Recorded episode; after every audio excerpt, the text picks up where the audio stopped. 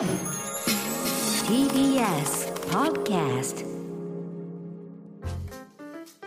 さてこの時間は講談社プレゼンツ金曜回転砂鉄道書店です。講談社から刊行された書籍の中から私武田砂鉄が本を選んで内容を読み解きながらああだこうだ考えてみようという企画でございます、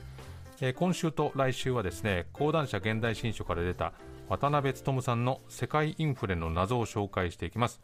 えー著者の渡辺さんは1959年生まれで東京大学経済学部卒業の後え日本銀行勤務一橋大学経済研究所教授などを経て現在は東京大学大学院経済学研究科教授でいらっしゃいます、まあ、たくさんの著作書かれてますけれども、まあこの世界的な物価高が続く中ですね今年の年始に講談社選書メチエから出た物価とは何かという本が注目されておりまして、え書店でも大きく展開されております。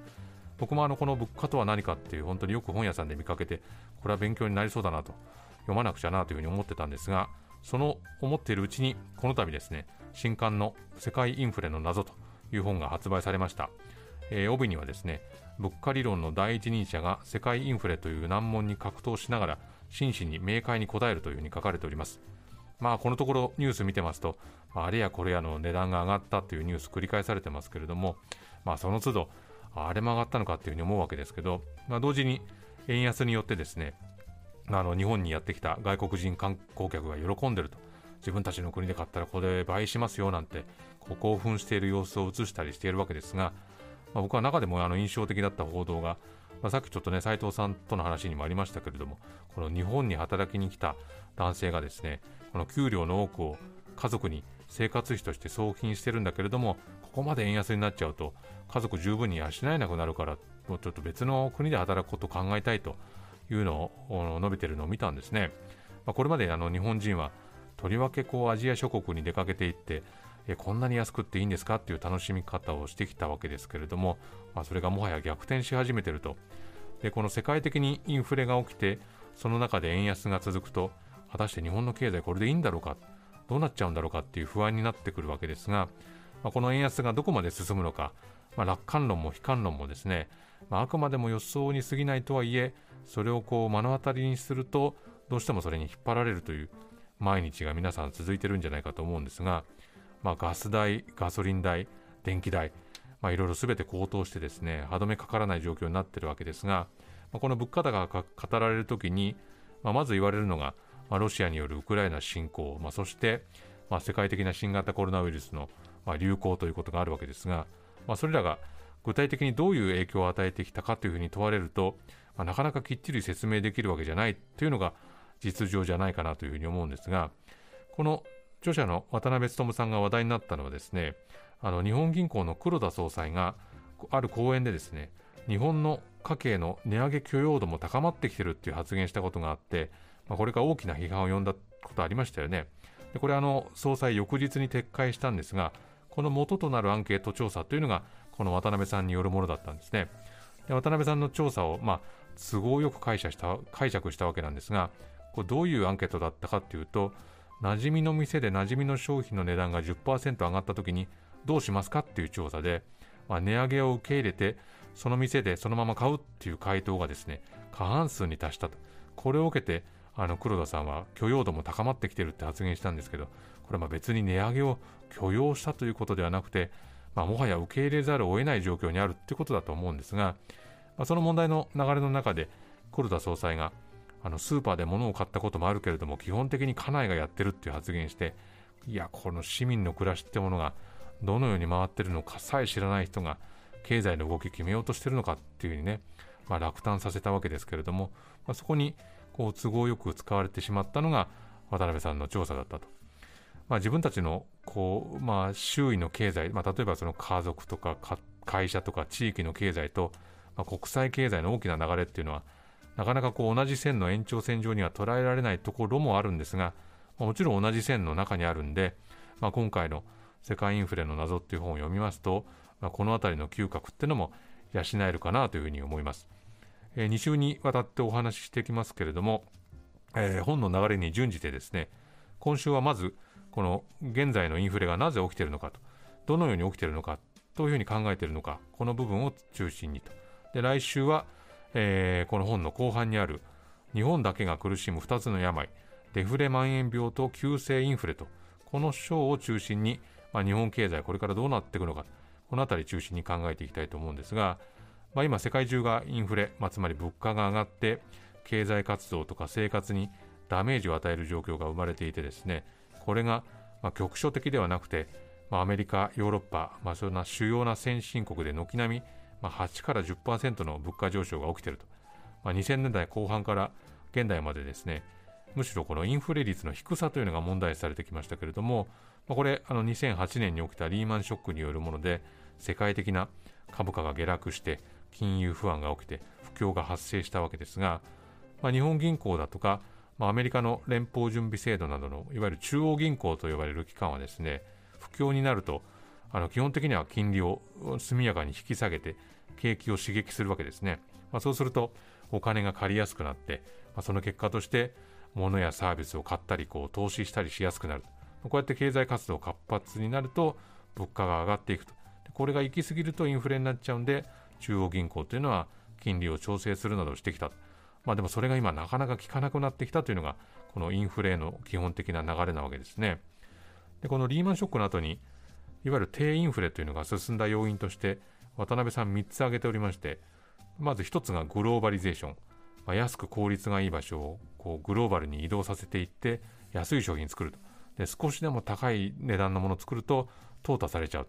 で製品価格も当然上がりにくくなると。こういう社会が作られてしまったと。で2つ目が少子高齢化で、まあ、将来の働き手が少なくなるという予測が出れば当然生産も消費も落ち込むわけですね。で貯蓄しておこうという考え方も高まって消費が減っちゃうと。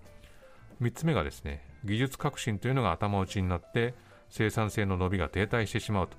まあ、中にはいろいろねこうバイオテクノロジーとか目覚ましい分野っていうのもありますけれども全体として見るとなかなかやっぱり伸びが悪いと。でこれらがなかなかすぐに変えられるもんじゃないしこう時々時の政府ねその時々の政府が一気に解決できるっていうことでもないので、まあ、なかなか長く続いてしまうっていう考え方を持ってたと。で、まあ、このような状況であれば、まあ、もしねそのインフレの目があったとしても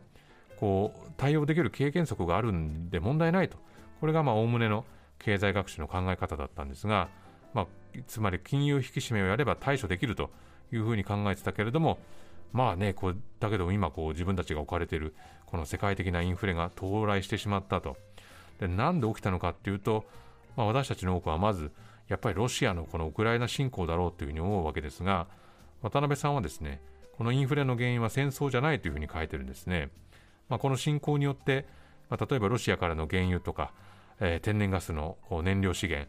あるいはこう世界最大級の穀倉地帯であるウクライナなどからですね、まあ、小麦等々の食料の供給が滞ったことで価格確かに高騰しましたけれども、まあ、これについて渡辺さんは、えー、各種メディアではそのような解説繰り返されていますし一見してもっともらしい説明のように聞こえますと。ですが私を含む専門家は現在の世界的なインフレの主たる原因は戦争ではないと考えていますというふうに書いたんですね、まあ、もちろんこうインフレを生じさせる理由の一つではあるにしてもですね最大の理由だとは言えないと。なぜならばアメリカ、イギリス、まあ、ヨーロッパのインフレっていうのは実は2021年の春から始まってたと。これをまあデータで示していくんですね、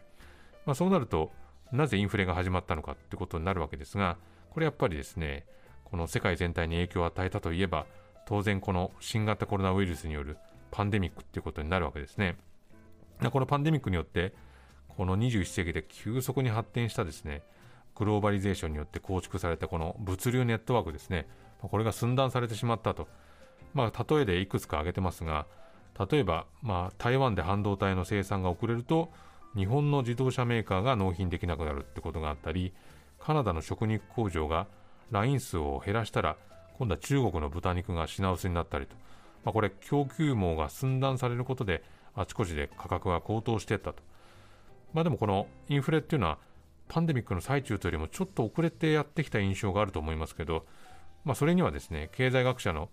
たちにも思い込みがあったっていうふうに書いてあってそれどういう思い込みかっていうと、まあ、このパンデミックの巣ごもり期間が終われば世界経済ってのは元に戻るんじゃないかと速やかに戻るんだろうというふうに考えていたことなんだと。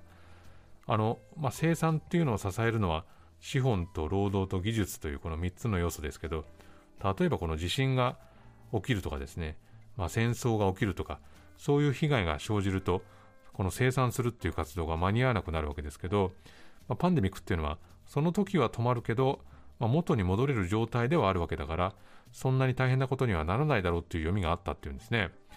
だけどまあこの労働者とか消費者の行動の変化、まあ、これあの経済の言葉で行動変容というふうに呼ばれてますが行動変容ってはそんなに簡単にうまくいかなかったと、まあ、リモートワークが増えたし、まあ、外出できるだけ避けるし、まあ、それぞれ、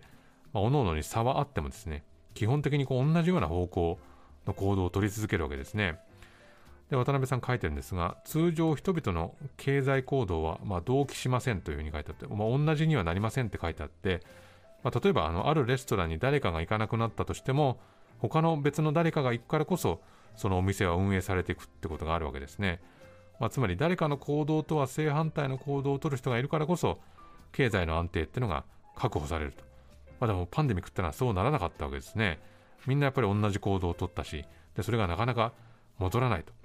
でこの行動変容についてこれまでなかなかこうデータの蓄積があるわけではないので、まあ、あの渡辺さんはですねまあ、私の立ち位置は標準的な経済学者と比べるとどちらかといえば悲観的な方つまり経済は元に戻らないということに偏っていますというふうに書いてるんですが、まあ、今起きているインフレはですね、まあ、経済全体の需要が供給を大きく上回っていると。こういうま不均衡によるものなんですけれども、まあ、供給不足っていうのには2つあって文字通り供給っていうのが足りない場合と供給はそこそこあるんだけど、まあ、それを上回るほどに需要が強い場合の2種類あってまあ、このどちらなのかというのが、まあ、まだ議論されている最中だと。いうふうにしながらもですね、まあ、今回のインフレの原因は、まあ、需要の方ではなくて供給の過小つまり供給不足にあるんじゃないかというふうにしてます。でこの供給の問題を解決する手段というのをですね中央銀行ってのは持ってなくて、まあ、とはいえ、まあ、対応するために金利を上げたりするわけですけど、まあ、そうすると